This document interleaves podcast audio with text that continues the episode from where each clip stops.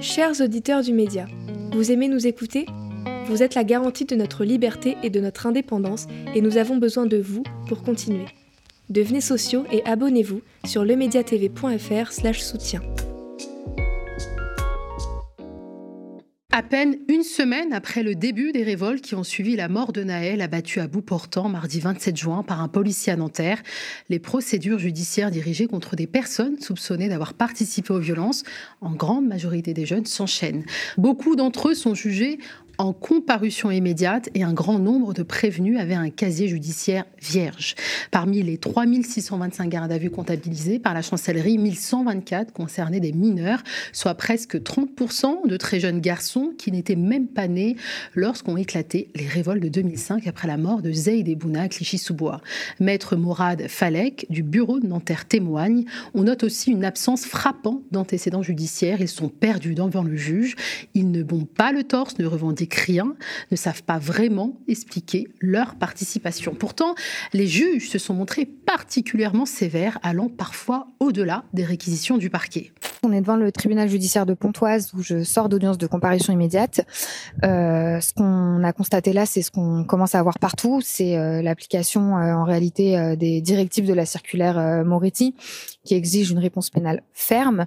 Il y a des peines extrêmement lourdes qui sont parfois plusieurs mois d'emprisonnement ferme jusqu'à un an. on a vu avec mandat de dépôt, donc c'est-à-dire départ directement euh, en détention ou maintien même en détention, euh, parfois avec des dossiers extrêmement légers où c'est difficile d'imputer les faits euh, euh qui sont commis euh, même à leurs auteurs.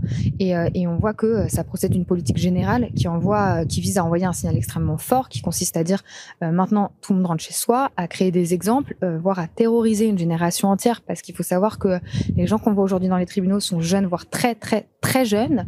la circulaire Moretti a dit aussi quelque chose de très clair. Elle dit que les mineurs doivent être déférés, donc ça veut dire que pour certains mineurs parfois qui ont 13, euh, 14 ans.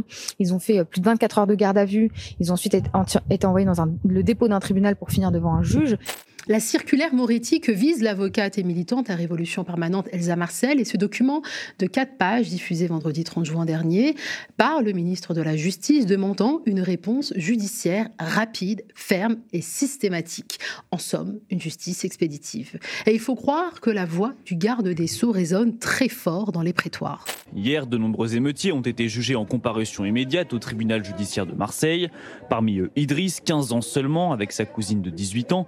Ils ont tenté de piller un magasin de vêtements. Lui, mineur, sera jugé en octobre. Sa cousine majeure est-elle condamnée à 4 mois de prison ferme? Elle est repartie en prison juste après son jugement. Euh, j'ai plaidé pour l'un des dossiers et mon client n'avait pris qu'une euh, canette de Red Bull et il a écopé de 10 mois d'emprisonnement ferme. La justice, connue pour son extrême lenteur, retrouve soudainement les moyens de jeter en prison des jeunes condamnés en raison de la crise que traverse notre pays et non plus au regard de leur dossier. Leur situation n'est plus examinée individuellement, ce qui fait dire à leurs avocats qu'ils sont victimes d'une justice expéditive, collective et partiale. Les magistrats du siège, pourtant indépendants, semblent céder aux pressions des politiques. La disproportion des peines infligées aux jeunes des quartiers populaires, pour la plupart issus de l'immigration postcoloniale, est-elle un fait nouveau ou bien doit-on l'allier à une longue tradition française? On en discute avec Julien Théry, historien, et Mathieu Slama, essayiste et auteur de Adieu la liberté.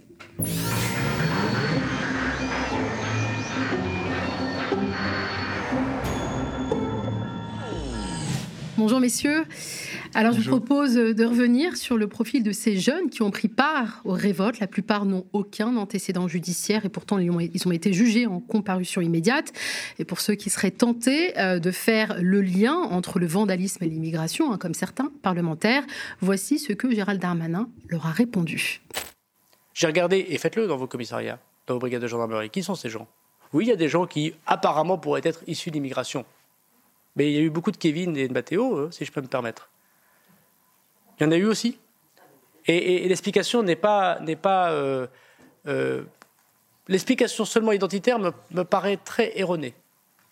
Je, ne veux pas ici dire. Je, pense qu'une explication identitaire serait, serait se tromper. Et puis surtout, je pense que ce serait une critique assez forte de ce qui s'est passé auparavant, parce que si je fais un rapide calcul, 17 ans de moyenne, c'est-à-dire qu'ils sont nés sous la présidence de Jacques Chirac. Alors, J'imagine que vous avez envie de réagir à ce que vient de dire notre ministre de l'Intérieur. Il y avait beaucoup de, de Mathéo et, de Kevin, surprenant. bah, il fait un travail en tandem. On ne peut pas isoler cette déclaration-là qui lui donne le beau rôle des déclarations d'autres membres de sa famille politique, dont par ailleurs il est très proche, et qui sont outrancièrement raciste. Euh, cette sénatrice euh, ou Bruno Retailleau qui tiennent des propos qui relèvent vraiment du suprémacisme blanc le plus radical, hein, en disant euh, c'est les origines ethniques des manifestants qui ressortent, etc. Évidemment, c'est comme ça qu'on se passe les plats, si j'ose dire. Ça permet à Gérald Darmanin, qui par ailleurs cautionne toutes les violences policières, qui, refuse de reconnaître le, racisme systémique de la police, le traitement totalement différencié des populations selon leurs origines et selon les régions du territoire. Euh, au quotidien par la police. Il refuse de reconnaître ça, mais évidemment, il va se présenter comme un grand humaniste en disant attention, attention, non, non, non, il n'y a pas plus que ça euh, de gens issus de l'immigration parmi ceux qui sont, euh, qui, sont arrêtés. Et si on suit le, reste des déclarations, il met en balance, donc en rejetant d'un côté l'explication ethnique et raciste, les responsabilités individuelles. Ce qui est en fait tombé de Carib dans Silla, hein, évidemment. Parce que donc si ces jeunes euh, se révoltent, c'est parce que leurs parents n'ont pas pris leurs responsabilités ou eux-mêmes euh, se comportent mal individuellement. Euh, c'est-à-dire, si on, lit à l'envers, ils n'ont pas la bonté de souffrir en silence, de se faire discriminer en silence et de se contenter du fait que peut-être un ou deux d'entre eux réussira à monter dans un, improbable ascenseur social. C'est la mythologie. Ni la bonté et ni la volonté de s'extraire de leurs conditions. C'est leur voilà, c'est un joli. C'est ça, c'est leur faute individuelle, c'est pas leur faute ethnique. Merci, monsieur Darmanin. C'est un, joli tour de passe-passe et il est très humaniste donc. On a d'ailleurs même euh, l'extrait hein, de ce passage que tu évoques ici, euh, Julien Terry. Donc l'explication ne peut pas être que sociale. Étant issu d'immigration par ma famille et étant issu d'une famille modeste par ma famille, je pense qu'il y a une part de liberté de chaque individu de se sortir de son déterminisme euh, et que c'est le travail de la République de l'aider à sortir de ce déterminisme. D'ailleurs, euh, Mathieu Stama, avant que vous preniez la parole, je voudrais juste préciser que Retailleau est allé même plus loin. Il ne vise pas seulement les origines ethniques, il parle de régression vers les mmh. origines ethniques, ce qui fait un petit peu penser à cette décivilisation. La France aurait manqué à sa mission civilisatrice. Oui, alors il y a deux choses moi qui me frappent. La première, c'est que le, comme l'a très bien dit euh, euh, Julien, le, gouvernement se refuse à s'intéresser aux causes de tout ça. Voilà, il faut punir, il faut euh, euh, voir ce qui s'est passé comme le résultat euh, d'un problème d'éducation, d'un problème d'ensauvagement, d'un problème de, de, violence en tant que tel, et ne surtout pas regarder les causes. Et je suis frappé par le fait que depuis ces révoltes qu'on appelle émeutes, hein, voilà, on, a presque oublié en fait l'origine de tout ça. On a presque oublié mm. qu'au départ il y avait la mort tragique de Naël, les conditions de cette mort. on n'en parle plus on a l'impression que ça, n'existe plus, que voilà, maintenant, euh, euh, c'est à la justice de faire son travail et euh, circuler, il n'y a rien à voir. Et maintenant, il s'agit de punir les personnes qui se sont révoltées. il ne s'agit pas encore de dire que les violences, elles sont formidables ou quoi que ce soit. Hein. évidemment qu'elles nous, a, elles nous ont tous, on a tous été désolés de ces violences, mais enfin, réfléchir à ces causes, c'est quand même le, propre du politique normalement. Et d'ailleurs, y compris voir ses propres responsabilités. Et donc la deuxième chose, vous l'avez dit, et, et Julien aussi a commencé à l'évoquer, c'est l'incroyable dérive de la droite. Euh, moi, je me rappelle d'une époque où la droite était encore républicaine. Euh, Jacques Chirac, euh, après les émeutes de 2005, on peut reprocher beaucoup de choses à Jacques Chirac, y compris la gestion d'ailleurs de, ce qui s'était passé. Mais enfin, il avait quand même eu un discours républicain en disant que toutes ces personnes qui s'étaient révoltées dans les banlieues, tous les émeutiers, etc., étaient des fils et des filles de la République. Voilà, et qu'ils avaient leur place au sein de la République. Ce discours-là, on ne l'aura pas entendu, non seulement du gouvernement, mais alors la droite, non seulement c'est un discours anti-républicain, mais d'autre part, c'est un discours qui, franchement, euh, des fois, euh, se rapproche presque du, racisme, en tout cas de, de, de, l'assignation euh, à l'origine, etc. Vous avez cité donc Bruno Retailleau qui a parlé de, de retour aux origines ethniques. De régression. régression aux origines ethniques? Mais qu'est-ce que c'est que cette phrase? Ahurissante, enfin d'une violence, d'une sénateur LR. Hein. Sénateur LR euh, censé être euh, républicain. Bon, en fait, il n'est pas. Et rappelons quand même que Bruno Retailleau, je crois, est l'ancien euh, disciple de Philippe de Villiers. Ceci peut-être explique cela. on a eu aussi donc cette sénatrice LR qui a eu un propos incroyablement violent sur alors, on dit qu'ils sont français, mais ça ne veut rien dire être français. Et surtout, ils sont français comment? Comment ils sont français. Donc on revient là à, l'idée euh, euh, de l'extrême droite qui est les Français de papier, les vrais Français, euh, ceux qui sont français juste par leur carte d'identité, et puis les, vrais Français, ceux qui sont français de cœur, etc., etc., qui est une rhétorique d'extrême droite radicale, totalement anti-républicaine, qui fait la distinction entre deux catégories de citoyens. Et entendre cette sénatrice des Républicains dire cela sans qu'il y ait eu aucune réprobation de son camp, ça fait ça fait très peur. Et le dernier commentaire dont, on a eu droit, c'est Catherine Vautrin, qui avait été, euh, rappelez-vous, euh, pressentie pour être première ministre, et qui a tenu un discours sur les banlieues en disant euh, les gens ne veulent plus aller dans les banlieues. Elle a donné un certain nombre de, raisons. Et la dernière raison qu'elle a donnée, c'est on ne peut plus acheter de jambon. On peut plus trouver du jambon à acheter. Voilà. Bon, donc la droite républicaine n'est plus républicaine, elle est en pleine dérive. Et ça aussi, ça, au-delà de tout ce, tout ce qui se passe, ça, doit vraiment nous inquiéter parce que si la droite devient en fait comme l'extrême droite, euh, là, ça devient très inquiétant euh, pour notre démocratie. Juste pour faire remarquer que ce que rappelait Mathieu à l'instant, euh, les propos de, de, cette sénatrice, qui dit oui, ils sont français, mais en fait, c'est pas vraiment des Français parce qu'il y en a plusieurs catégories, etc.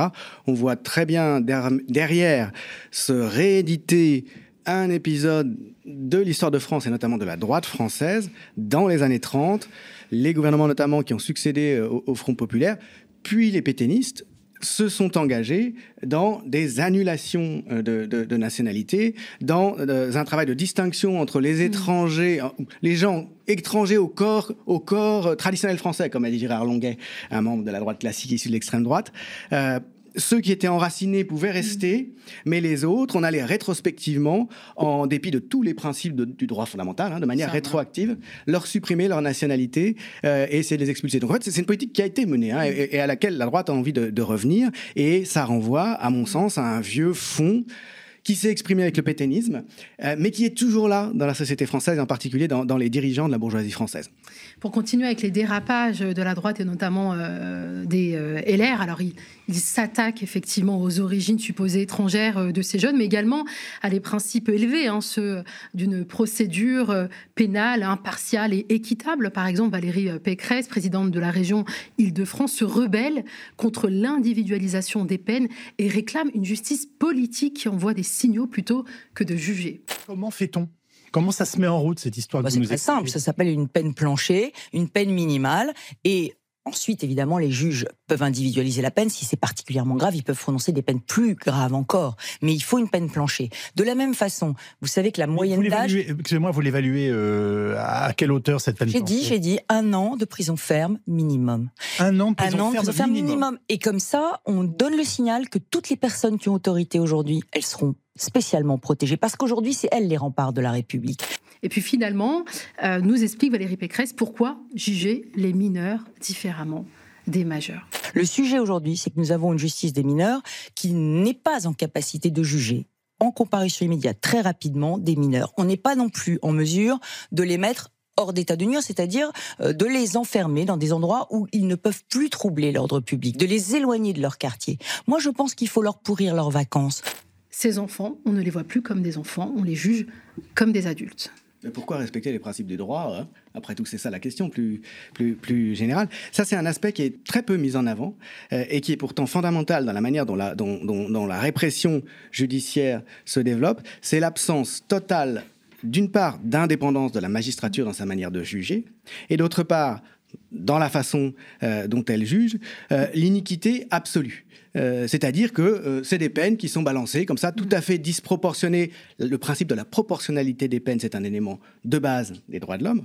Euh, on voit pour des broutilles, sur de simples soupçons, sur de simples déclarations de la part des policiers, des gens très jeunes envoyés en police pendant des mois et directement avec mandat de, dépôt direct. Alors c'est une justice expéditive et expéditive, pardon, et c'est une justice sommaire qui est en fait une parodie de justice. Moi, ce qui attire le plus mon attention, c'est le fait que les magistrats se prêtent à cela. Ça, c'est fondamental. Hein. Euh, théoriquement, le siège est indépendant. On distingue le parquet qui requiert les peines qui représentent euh, le, gouvernement et le siège qui est censé euh, juger en toute indépendance. En pratique, on voit très bien que la politique pénale que décide le ministère euh, est directement comment dire, mise en œuvre par les juges sans qu'ils se posent de questions et en fait, au fond, sans qu'ils jugent en conscience, comme ils sont censés le faire. Ça fait penser toujours à une anecdote de la Chartreuse de Parme, quand il y a Fabrice, le héros tout naïf, qui se voit répondre quand il dit J'aurais bien aimé qu'il soit jugé par des magistrats en conscience, par le Premier ministre Mosca, le comte Mosca, qui est son ami, qui lui dit Si un jour vous rencontrez de, de tels juges, vous qui vous voyez pour vous instruire, envoyez-moi leur adresse, je leur écrirai avant de me mettre au lit. Euh, c'est voilà. Euh, malheureusement, ça fait penser à la façon dont les juges sont totalement subordonnés, subalternes, contre les principes même de, leur fonction euh, au, pouvoir politique. Et le résultat de ça, on le voit très bien. Hein. Euh, euh, une analyse sociologique, toute façon, les analyses sociologiques le montrent déjà. Il y a, pour le dire vulgairement, double peine pour les Arabes, hein, de manière très, très schématique. C'est pas toujours vrai, c'est très souvent vrai. il y a une disproportion totale selon que celui qui est devant les juges est issu des quartiers, comme on dit, et est, issu de l'immigration ou pas. Alors, je, juste, j'aurais peut-être pas des mots aussi forts que vous sur la justice, mais ce qui est sûr, c'est qu'il y a là, en l'espèce, dans tout ce qui se passe ces, derniers jours, on sent bien qu'il y a une pression politique immense sur la justice euh, pour, en quelque sorte, faire de, des, prévenus, des, personnes arrêtées, euh, donc des émeutiers, euh, des, exemples. Voilà. Et d'envoyer une sorte de signal de fermeté. voilà. Sauf que la justice, c'est le contraire de ça.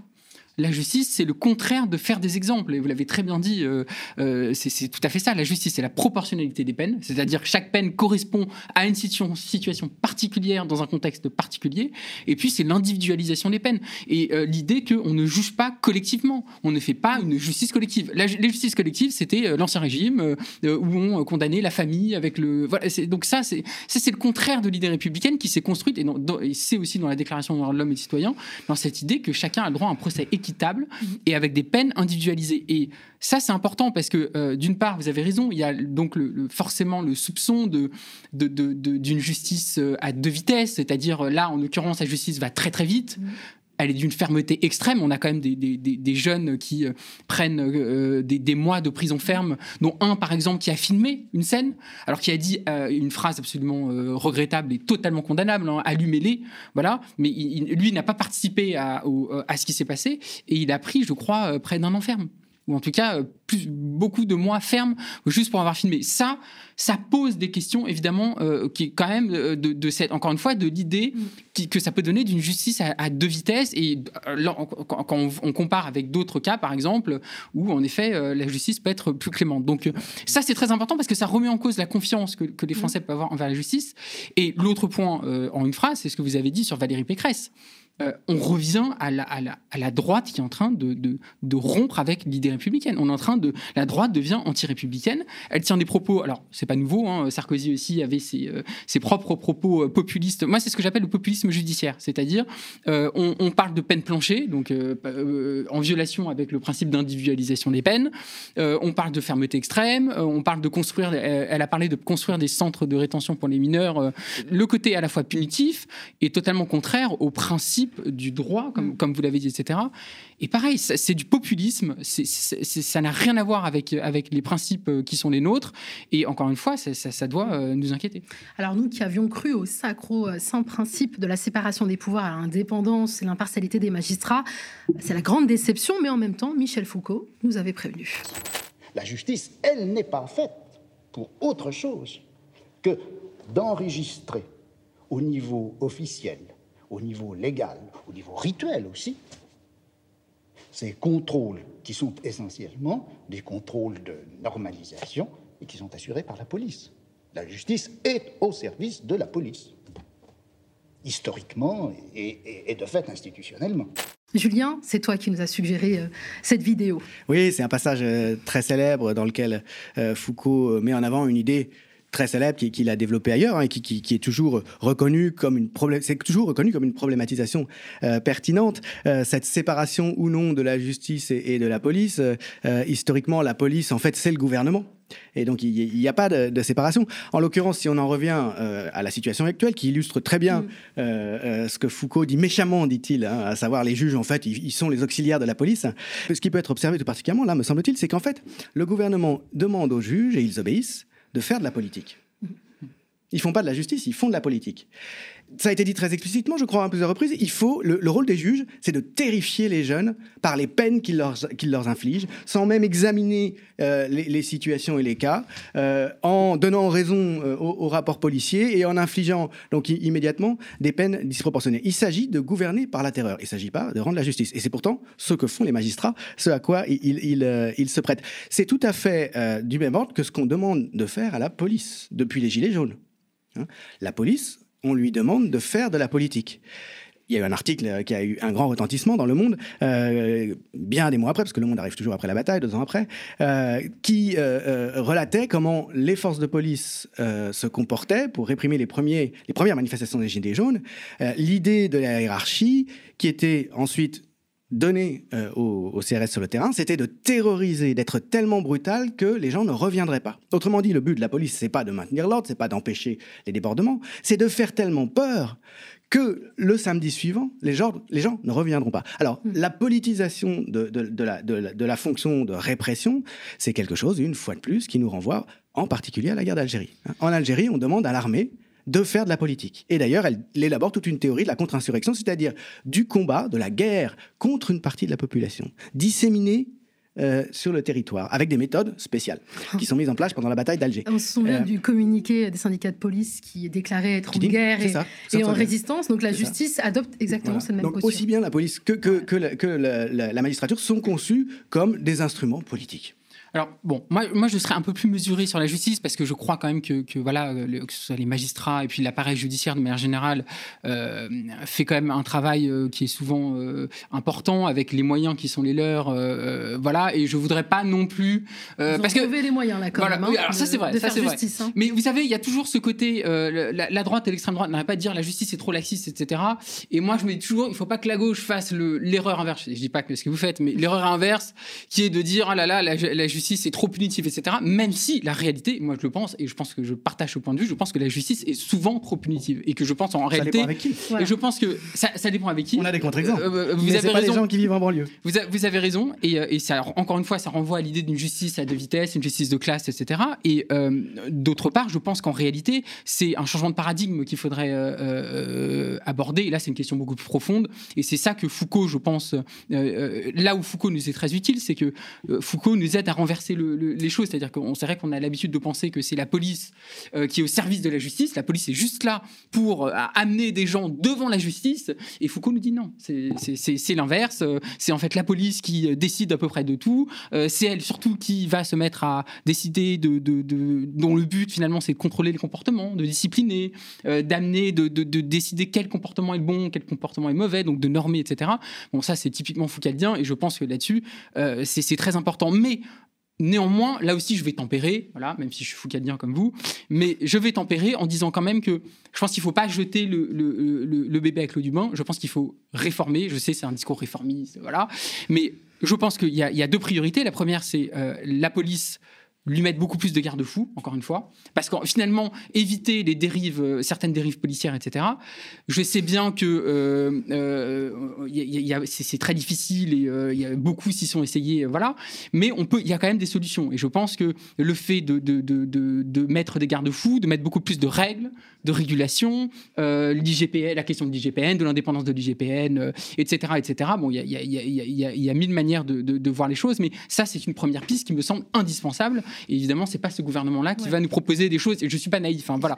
et l'autre chose, évidemment, c'est la question de la justice et de penser une justice qui serait moins carcérale, qui serait moins punitive, qui serait plus réhabilitatrice, qui serait plus réparatrice. Et ça, il y, a beaucoup de gens qui réfléchissent à ces sujets-là. Moi, moi c'est quelque chose qui me tient beaucoup à cœur. Mais alors ça, euh, là, pareil, hein, c'est pas ce gouvernement-là qui va nous aider à, réfléchir à ça. Mais je pense qu'il y a des travaux, des chercheurs, des intellectuels qui réfléchissent à ces sujets et qui me semblent euh, euh, fondamentaux. Voilà. Moi, je vous cache pas que j'ai été très surprise hein, de voir une justice céder à ces pressions euh, politiques parce que j'ai quand même en tête et, euh, le communiqué syndical à la magistrature au lendemain euh, de la mort de Naël hein, qui déclarait ce n'est pas à la justice d'éteindre une révolte.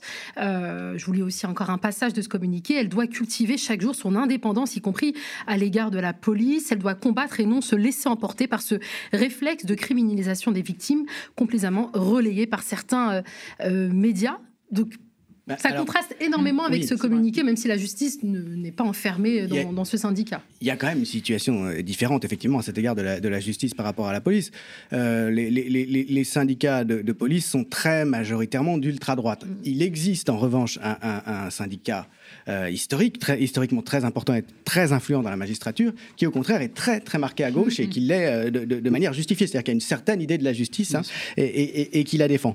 Ceci dit, malheureusement, dans la pratique euh, de, de l'exercice des juridictions, dans des circonstances comme celles qui prévalent en ce moment, j'allais dire, ça, ça change pas grand grand chose. Maintenant, si, si- si on en revient à ce que vous disiez, à savoir, il faut, je suis réformiste, il faut réformer la police.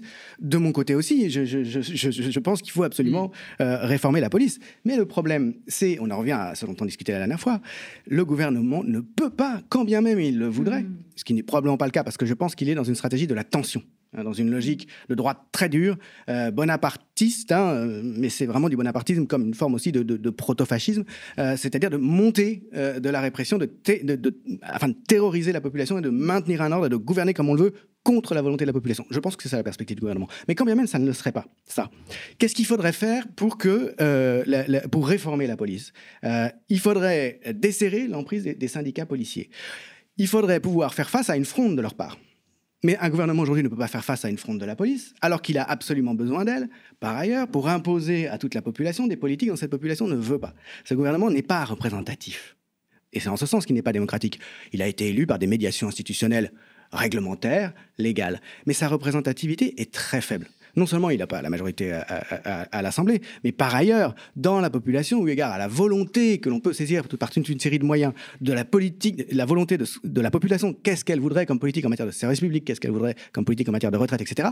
Ce que fait le gouvernement n'est pas légitime parce qu'on ne peut pas, sociologiquement, dire que la souveraineté nationale va dans ce sens. Donc il gouverne contre sa population. Comment voulez-vous qu'il gouverne contre sa population sans la violence? Alors moi, je Donc pense il ne peut pas que- réformer la police. Si je peux intervenir, euh, sûr, moi je pense, fini. je pense, Julien, que vous sous-estimez la, la, la montée de l'intolérance au sein de la société française. Je pense que vous sous-estimez la manière dont beaucoup de Français, et je pense même une majorité de Français, sont pour une ligne répressive dure. Forcément, en Euh, montrant ces images en continu sur les chaînes alors, de télé. alors là, on peut tout à fait. on- vous, vous avez raison sur le, le- le fait de rechercher les causes de ce durcissement au sein de la société française, et c'est certainement des causes multiples. Néanmoins, le gouvernement a évidemment une idéologie qui est dure en matière euh, de, de répression, en matière policière, etc. Mais vous avez aussi une demande là-dessus. Et quand vous voyez les sondages euh, qui sont euh, sortis, euh, euh, voilà, euh, juste après les, les révoltes, euh, ils sont, euh, ces sondages sont saisissants. Je veux dire, euh, la majorité, euh, le- l'immense majorité des Français sont pour une punition euh, extrêmement forte, forte envers les émeutiers, sont absolument sans aucune euh, indulgence envers ce qui s'est passé, ni même, euh, euh, voilà. Et, et donc, une indulgence avec les militants néo-nazis hein, qui défilent dans les rues françaises, d'ailleurs escortés euh,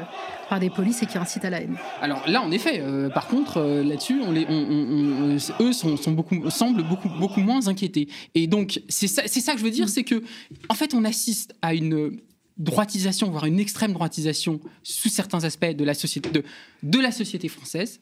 Et c'est ça aussi qui nous amène à des situations comme euh, un gouvernement qui est de plus en plus dur sur les questions euh, sécuritaires, sur les questions répressives, euh, etc. Et encore une fois, ce qui est terrible dans tout ce qui se passe là, c'est que euh, je, je l'ai dit au début, mais euh, on, on- on- on oublie, on, on oublie les Mhm. causes sociales de tout ça, on oublie Ah oui. la situation euh, euh, des banlieues, on oublie la question des refus de tempérer, la manière dont euh, cette fameuse loi et la manière dont on a facilité euh, ce type de drame. Euh, voilà, donc c'est même une, une- une des- donc tout ça n'existe plus. Et quand vous voyez la, la- la- il y a une cagnotte là, l'identitaire d'extrême droite euh, Jean Messia a lancé une cagnotte. 1,6 million. six. Voilà, et- et cette cagnotte a recueilli 1 million 600 000 euros avec euh, des, des 100 000 signataires, quelque chose comme ça. La Enfin, cagnotte de la ça- honte. voilà, la cagnotte de la honte. Ça aussi, ça doit nous interroger. Comment ça se fait qu'il y a beaucoup de Français, des Français qui ont donné autant d'argent à une Mm. cagnotte qui signifie quand même derrière, je suis désolé, c'est une cagnotte qui signifie derrière, on soutient Mm.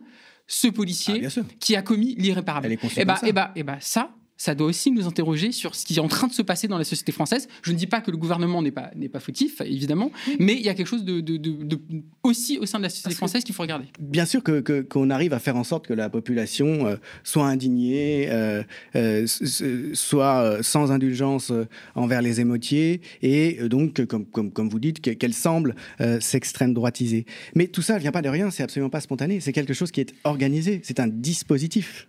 C'est un dispositif qui est à la fois médiatique et politique. Les gouvernants savent très bien qu'en laissant les violences policières se développer jusqu'à ce qu'éclatent comme ça des émeutes, en fin de compte, ce sont eux qui, vont tirer les, marrons, du feu. Euh, euh, le, développement dans l'espace public euh, de toute une série de discours qui n'avaient pas, qui existaient tout aussi bien hein, il y a 40, 50 ans, 60 ans, mais qui n'avaient pas droit de, droit de citer. Mmh. On ne faisait pas venir débiter leur blabla suprémaciste à la télé des gens comme Jean Messia, des gens comme Zemmour et même des gens comme Le Pen. Alors certes, ils étaient discrédités parce que ça faisait pas si longtemps que ces gens-là avaient été au pouvoir et on avait vu le résultat hein, euh, sous Vichy, puis avec l'OS. Mais c'est pas seulement ça. Euh, C'était une époque où les médias n'étaient pas encore entièrement les médias mainstream, hein, 95% des médias, n'étaient pas encore euh, aux mains euh, soit du gouvernement, soit des puissances financières qui ont à leur main d'ailleurs le gouvernement euh, d'un autre côté. Le meilleur exemple, c'est Éric Zemmour. Éric Zemmour est une pure création d'un oligarque.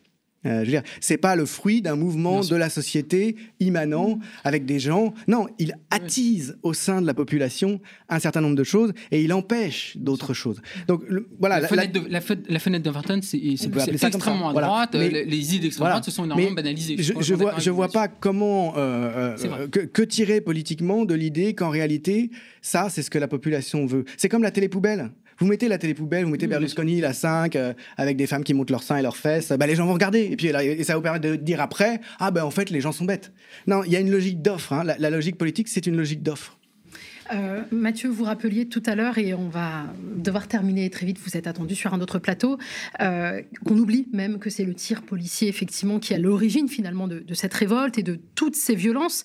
Il y a aussi une autre information qui est presque passée inaperçue, dont on parle peu. Hein. Euh, un jeune homme est décédé dans la nuit du samedi 1er juillet au dimanche 2 juillet, euh, suite au tir de LBD, hein, selon les premiers éléments de l'enquête communiqués par le parquet de Marseille. Il semble probable que ce décès était causé par un choc violent au niveau du thorax causé par un tir de projectile de type euh, flashball. Il y a un autre jeune homme aussi euh, dont le pronostic vital euh, est engagé en Meurthe et Moselle. Finalement, ces violences policières continuent et ces syndicats de police mettent à exécution la promesse qu'ils ont formulée finalement de, dans ce communiqué. Mais on n'en parle pas. On parle de ces jeunes en comparution immédiate contre qui il faut être ferme et expéditif. En fait, en fait j'ai l'impression que le gouvernement considère qu'on on a, on a face à, on, on, est face à des euh, cas isolés, euh, euh, voilà, et que ça n'est pas si grave et que le, le, le problème n'est pas là euh, et, que, et que finalement il n'y a pas de leçons politiques à tirer de, de, de, de ces drames. Or, voilà, on sait qu'il y a des leçons politiques à en tirer, on sait qu'il y a un cadre légal qui rend, qui facilite ce genre de choses, on sait qu'il y a des dispositions vis-à-vis -vis de la police, des, des, des, des, moyens de régulation qui sont possibles, qui sont sont tout à fait euh, euh, et avec plein de pistes qui sont euh, qui sont vertes, l'interdiction des LBD, l'interdiction des gaz lacrymaux, en tout cas de l'usage déraisonné des, des, des, gaz lacrymaux, etc. Enfin, il y a vraiment plein de plein de choses qui sont qui sont faisables, mais le gouvernement semble s'y refuser parce qu'encore une fois, c'est vrai que les syndicats de police font une pression énorme. Mmh. Et puis d'autre part, euh, on a le sentiment qu'en fait, il euh, n'y a pas de volonté politique de changer les choses et euh, de faire en sorte que finalement, ce qui s'est passé là ne se reproduise plus.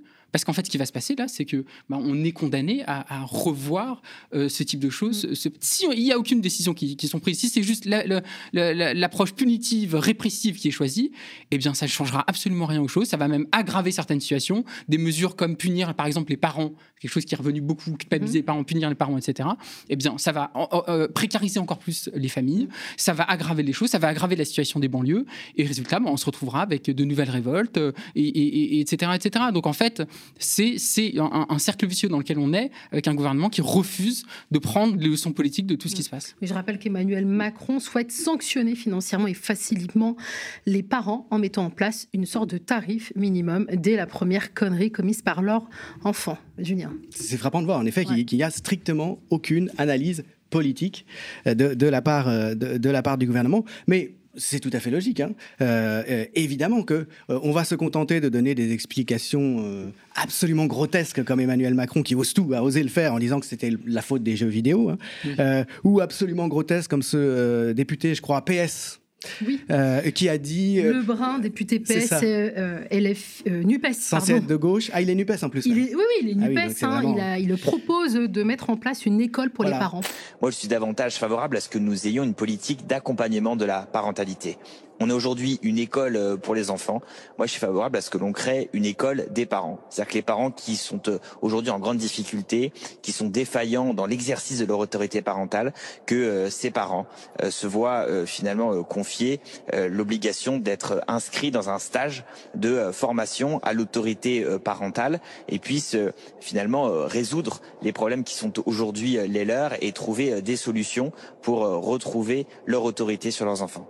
Le degré zéro euh, de, de, de, la réflexion, euh, c'est vraiment l'idiocratie. Hein. Les, les, idiots au pouvoir, en réalité, non. Ils savent très bien ce qu'ils font parce que faire une analyse politique de la situation, voir les causes, ça obligerait immédiatement à changer une politique qu'ils appliquent, encore une fois, contre la volonté euh, de la population et qui n'ont strictement euh, aucune intention euh, d'abandonner. On sait très bien que Emmanuel Macron, c'est peu mis en avant, a commencé, une fois arrivé au pouvoir, par rejeter un grand plan pour le développement des services publics dans les banlieues qui avait été présenté par Borloo. Ça lui a permis au passage d'humilier Borloo. Il devrait être aujourd'hui humilié lui-même, Macron, par les effets qui sont sous les yeux de tout le monde de, de son comportement. Mais à partir du moment où on, on se refuse à donner toute explication en fait à ce comportement, sinon la responsabilité individuelle, le, le, degré zéro, il est évident euh, qu'il ne risque rien. Donc pour, pour, terminer, il est évident que ça va continuer. Mmh. Il est évident qu'il y aura d'autres crimes policiers du même type et qui va parce qu'il va continuer à y avoir au quotidien euh, euh, une oppression policière euh, de larges parties de la population. Alors la solution, ça peut être l'invisibilisation de ces violences, comme c'est déjà largement le cas, euh, avec les mensonges policiers, avec la complaisance des médias. Ça peut être aussi l'accoutumance de la population, euh, avec le développement euh, d'une fascisation rampante, hein, en tout cas d'une sensibilité ultra réactionnaire au sein de la population qui est cultivée par les images qu'on lui donne à voir et les, les discours qu'on lui sert, hein, pour qu'elle ne comprenne pas ce qu'il qui se passe et qu'elle s'indigne seulement, que ce soit seulement ses affects réactionnaires euh, qui sont mobilisés. Quelle que soit la manière dont on va gérer cet état de fait, tant qu'il n'y aura pas un changement profond, pour ne pas dire radical de politique, ça va continuer. Bon, en attendant que ce changement profond euh, arrive, euh, va nous falloir beaucoup de temps. Euh, il y a ce groupe, je voudrais vraiment euh, terminer cette émission sur le groupe Legal Team, qui est un groupe de juristes et d'avocats qui viennent assister ces jeunes majeurs et mineurs qui sont interpellés la police, par la police. Je vous donne leur numéro de téléphone, c'est important de le diffuser 01 84 80 27 83 si vous avez besoin euh, d'assistance d'un avocat ou d'un juriste. Merci beaucoup.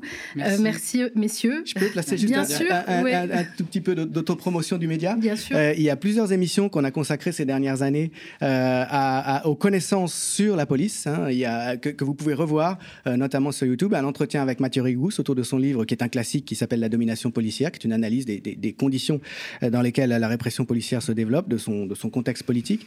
Plusieurs entretiens aussi avec, avec Paul Rocher, Hein, euh, qui a publié plusieurs livres euh, sur les violences policières. Et puis une grande H, la grande H, l'émission d'histoire du média, qui est consacrée à l'histoire longue, là, de, depuis l'ancien régime euh, de la police, avec l'alternative. Est-ce qu'elle est au service de la population ou est-ce qu'elle est un instrument des gouvernements contre elle. C'est l'actualité. animé par Julien Terry. C'était l'autopub. Désolé. merci, désolé. merci encore à vous, merci. messieurs, et merci de nous avoir suivis. Hein. C'est l'été, mais l'actualité ne s'arrête pas et nous continuons à vous fournir dans ces moments importants nos reportages, enquêtes, entretiens, plateaux d'analyse et de décryptage au quotidien. C'est l'été et notre survie, l'intégrité de notre projet éditorial dépendent de votre soutien et de vos dons si nous voulons survivre à l'été, être prêts pour le grand virage de la saison 7 du Média, il nous faut mobiliser au moins 100 000 euros de dons. Déjà 55 000 euros ont été récoltés. Merci infiniment. On continue. Rendez-vous sur le mediatv.fr slash soutien. On compte sur vous. Restez connectés aux médias.